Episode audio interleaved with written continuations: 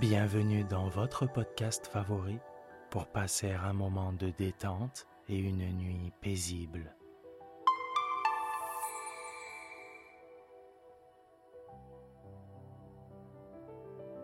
Installez-vous confortablement et profitez chaque soir de votre moment de relaxation avec le podcast Dormir sans souci.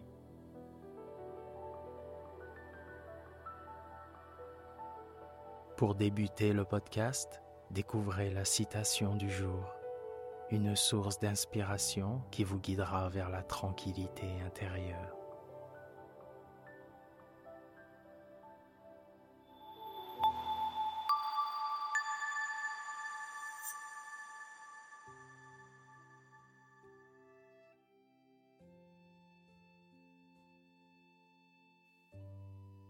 Permettez-moi avant que nous commencions notre lecture, de vous remercier très sincèrement.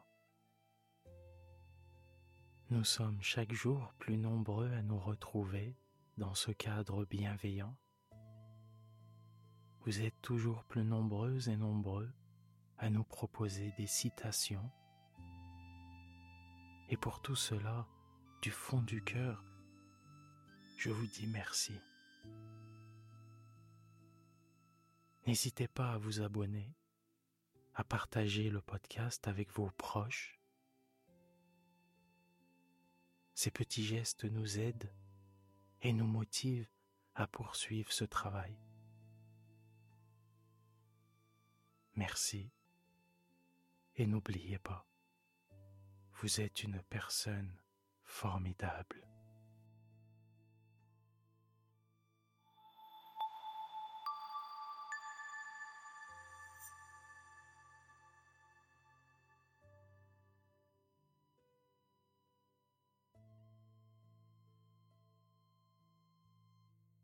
Notre citation du jour nous a été envoyée par notre abonnée Marie-Louise de Paris. La tragédie doit nous permettre d'atteindre la sagesse. Elle ne doit pas nous servir de guide. Ces mots de Robert Kennedy nous encouragent à transcender les épreuves, à puiser la force et la clairvoyance nécessaires pour évoluer au-delà des moments difficiles. Chaque tragédie peut devenir une source de croissance personnelle et collective,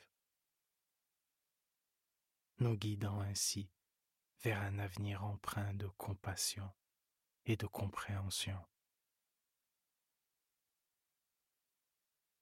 Merci Marie-Louise.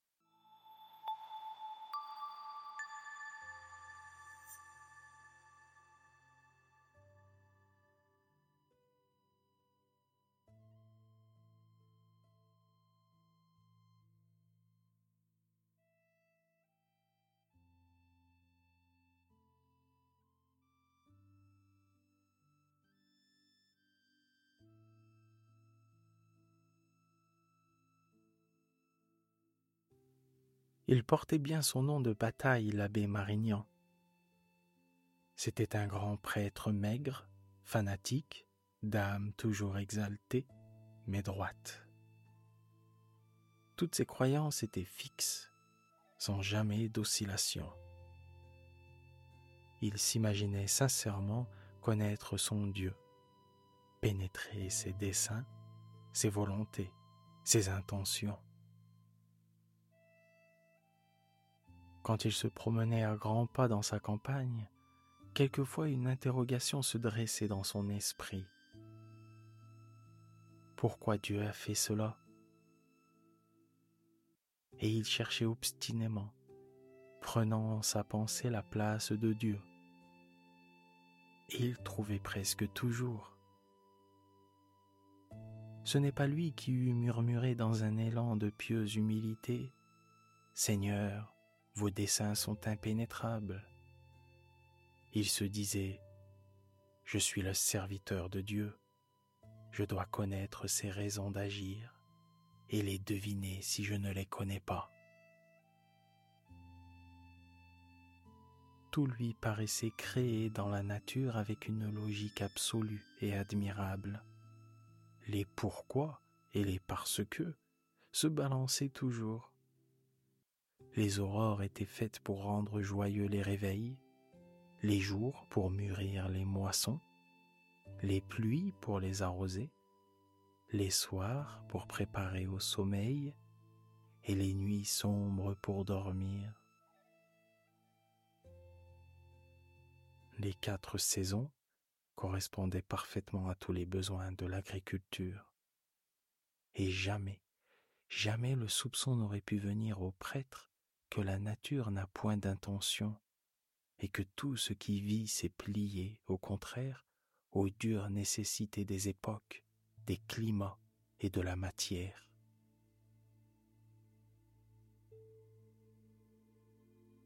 Mais il haïssait la femme. Il la haïssait inconsciemment et la méprisait par instinct. Il répétait souvent la parole Femme, qu'y a-t-il de commun entre vous et moi? Et il ajoutait On dirait que Dieu lui-même se sentait mécontent de cette œuvre-là. La femme était bien pour lui l'enfant douze fois impur dont parle le poète. Elle était le tentateur qui avait entraîné le premier homme et qui continuait toujours son œuvre de damnation. L'être faible, dangereux, mystérieusement troublant, et plus encore que leur corps de perdition, il haïssait leur âme aimante.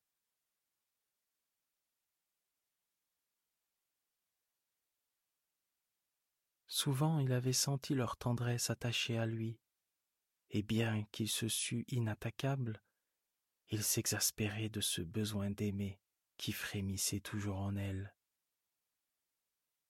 Dieu, à son avis, n'avait créé la femme que pour tenter l'homme et l'éprouver. Il ne fallait approcher d'elle qu'avec des précautions défensives et les craintes qu'on a des pièges. Elle était en effet toute pareille à un piège, avec ses bras tendus et ses lèvres ouvertes vers l'homme. Il n'avait d'indulgence que pour les religieuses, que leurs vœux rendaient inoffensives. Mais il les traitait durement quand même, parce qu'il la sentait toujours vivante au fond de leur cœur enchaîné de leur cœur humilié, cette éternelle tendresse qui venait encore à lui, bien qu'il fût un prêtre. Il la sentait dans leurs regards plus mouillés de piété que les regards des moines, dans leur extase où leur sexe se mêlait, dans leur élan d'amour, qui l'indignait parce que c'était de l'amour de femme de l'amour charnel. Il la sentait cette tendresse maudite dans leur docilité même, dans la douceur de leur voix en lui parlant, dans leurs yeux baissés et dans leurs larmes résignées quand il les reprenait avec rudesse. et il secouait sa soutane en sortant des portes du couvent. Et il s'en allait en allongeant les jambes, comme s'il avait fui devant un danger. Il avait une nièce qui vivait avec sa mère dans une petite maison voisine. Il s'acharnait à en faire une sœur de charité. Elle était jolie, cervelée et moqueuse. Quand l'abbé sermonnait, elle riait. Et quand il se fâchait contre elle, elle l'embrassait avec véhémence, le serrant contre son cœur, tandis qu'il cherchait involontairement à se dégager de cette étreinte qui lui faisait goûter cependant une joie douce éveillant au fond de lui cette sensation de paternité qui sommeille en tout homme. Souvent il lui parlait de Dieu, de son Dieu, en marchant à côté d'elle par les chemins des champs. Elle ne l'écoutait guère et regardait le ciel, les herbes, les fleurs, avec un bonheur de vivre qui se voyait dans ses yeux. Quelquefois, elle s'élançait pour attraper une bête volante et s'écriait en la rapportant Regarde mon oncle comme elle est jolie, j'ai envie de l'embrasser. Et ce besoin d'embrasser des mouches ou des grains de lilas inquiétés, irrités, soulevait le prêtre, qui retrouvait encore là cette indéracinable tendresse qui germe toujours au cœur des femmes.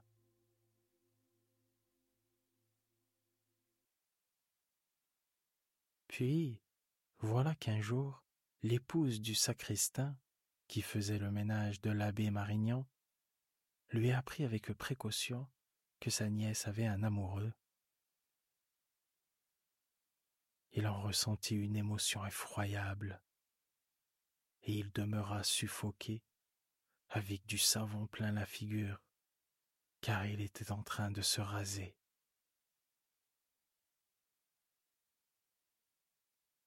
Quand il se retrouva en état de réfléchir et de parler, il s'écria Ce n'est pas vrai, vous mentez, Mélanie. Mais la paysanne posa la main sur son cœur. Que notre Seigneur me juge si je mens monsieur le curé. Je vous dis qu'elle y va tous les soirs sitôt que votre sœur est couchée, et il se retrouve le long de la rivière.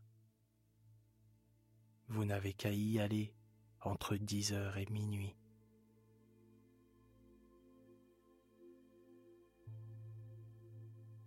Il cessa de se gratter le menton et il se mit à marcher violemment comme il faisait toujours en ces heures de grave méditation.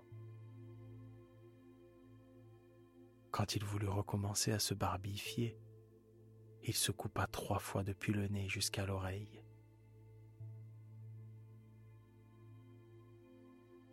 Tout le jour, il demeura muet, gonflé d'indignation et de colère. À sa fureur de prêtre, devant l'invincible amour, s'ajoutait une exaspération de père moral, de tuteur, de chargé d'âme, trompé, volé, joué par une enfant. Cette suffocation égoïste des parents à qui leur fille annonce qu'elle a fait sans eux et malgré eux choix d'un époux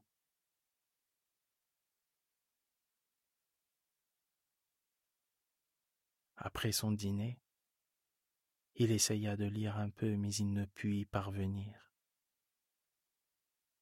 Et il s'exaspérait de plus en plus. Quand dix heures sonnèrent, il prit sa canne, un formidable bâton de chêne dont il se servit toujours en ses courses nocturnes,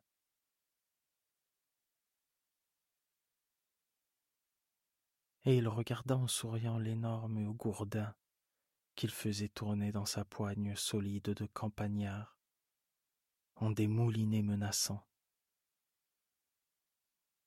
Puis soudain, il le leva et, grinçant des dents, l'abattit sur une chaise dont le dossier fendu tomba sur le plancher.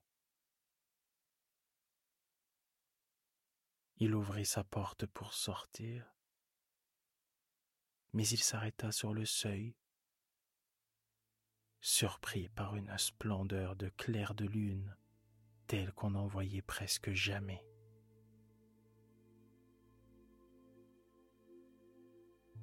Et comme il était doué d'un esprit exalté, un de ces esprits que devaient avoir les pères de l'Église, ces poètes rêveurs,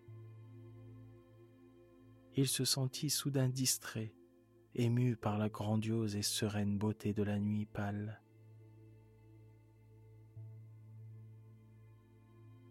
Dans son petit jardin, tout baigné de douce lumière, ses arbres fruitiers, rangés en ligne, dessinaient en ombre sur l'allée leurs grêles membres de bois à peine vêtus de verdure. Tandis que le chèvrefeuille géant, grimpé sur le mur de sa petite maison, exhalait des souffles délicieux et comme sucrés, faisant flotter dans le soir tiède et clair une espèce d'âme parfumée.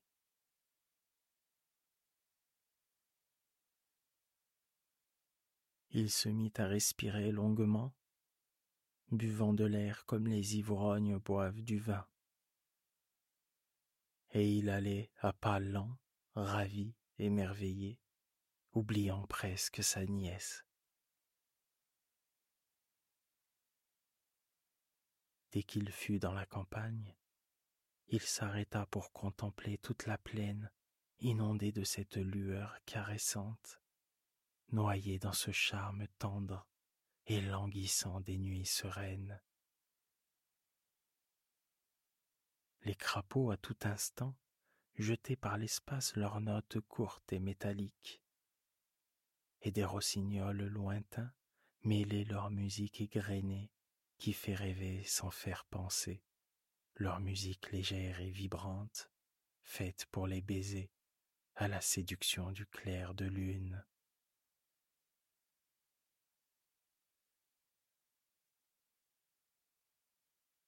L'abbé se remit à marcher, le cœur défaillant, sans qu'il sût pourquoi. Il se sentait comme affaibli, épuisé tout à coup. Il avait envie de s'asseoir, de rester là, de contempler, d'admirer Dieu dans son œuvre.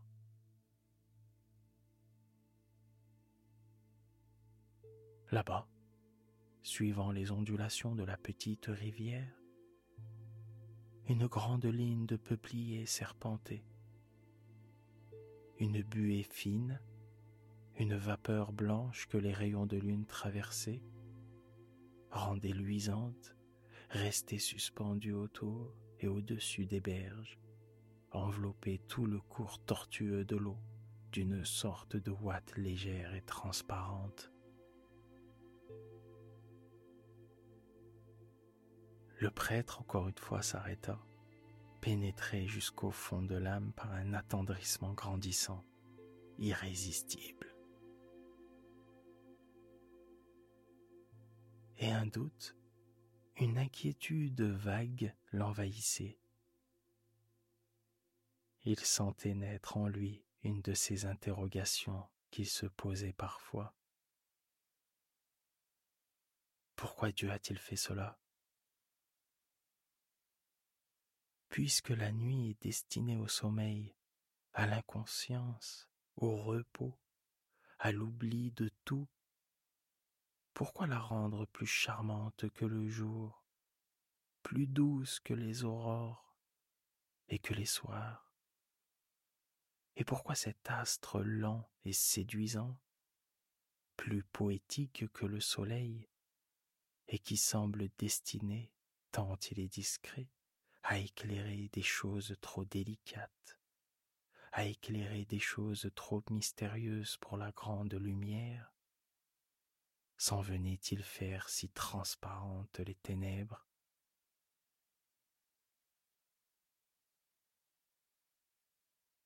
Pourquoi le plus habile des oiseaux chanteurs ne se reposait-il pas comme les autres et se mettait-il à vocaliser dans l'ombre troublante?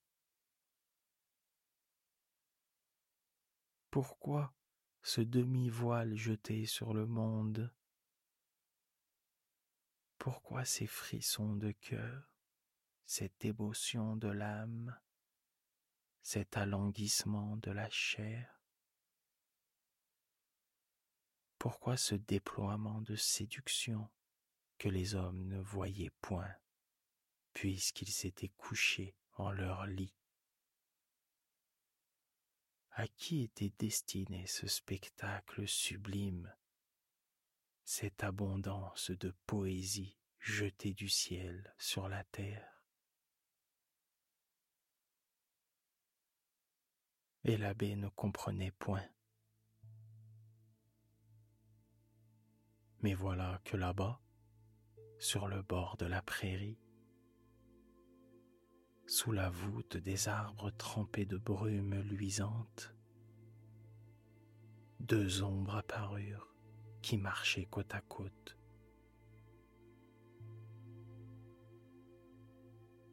L'homme était plus grand et tenait par le cou son ami, et de temps en temps l'embrassait sur le front.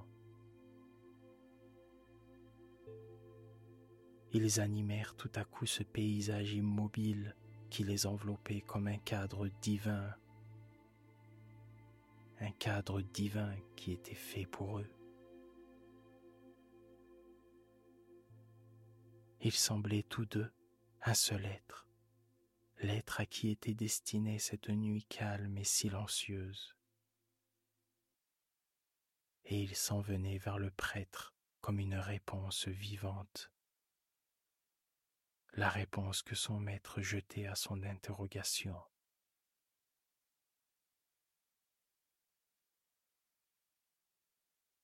Il restait debout, le cœur battant, bouleversé, et il croyait voir quelque chose de biblique, comme les amours de Ruth et de Bose, l'accomplissement d'une volonté du Seigneur dans un de ces grands décors dont parlent les livres saints.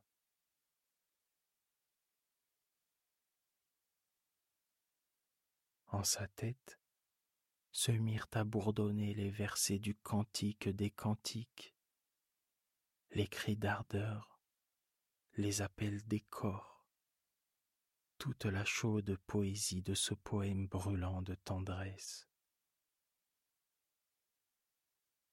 et il se dit,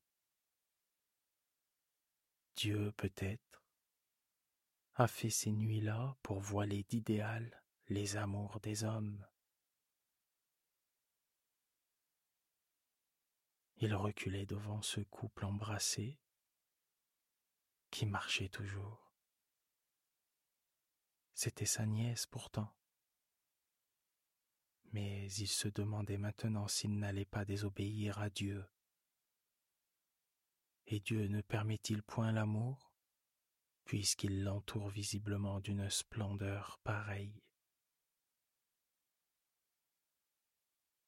Et il s'enfuit, éperdu, presque honteux, comme s'il eût pénétré dans un temple où il n'avait pas le droit d'entrer.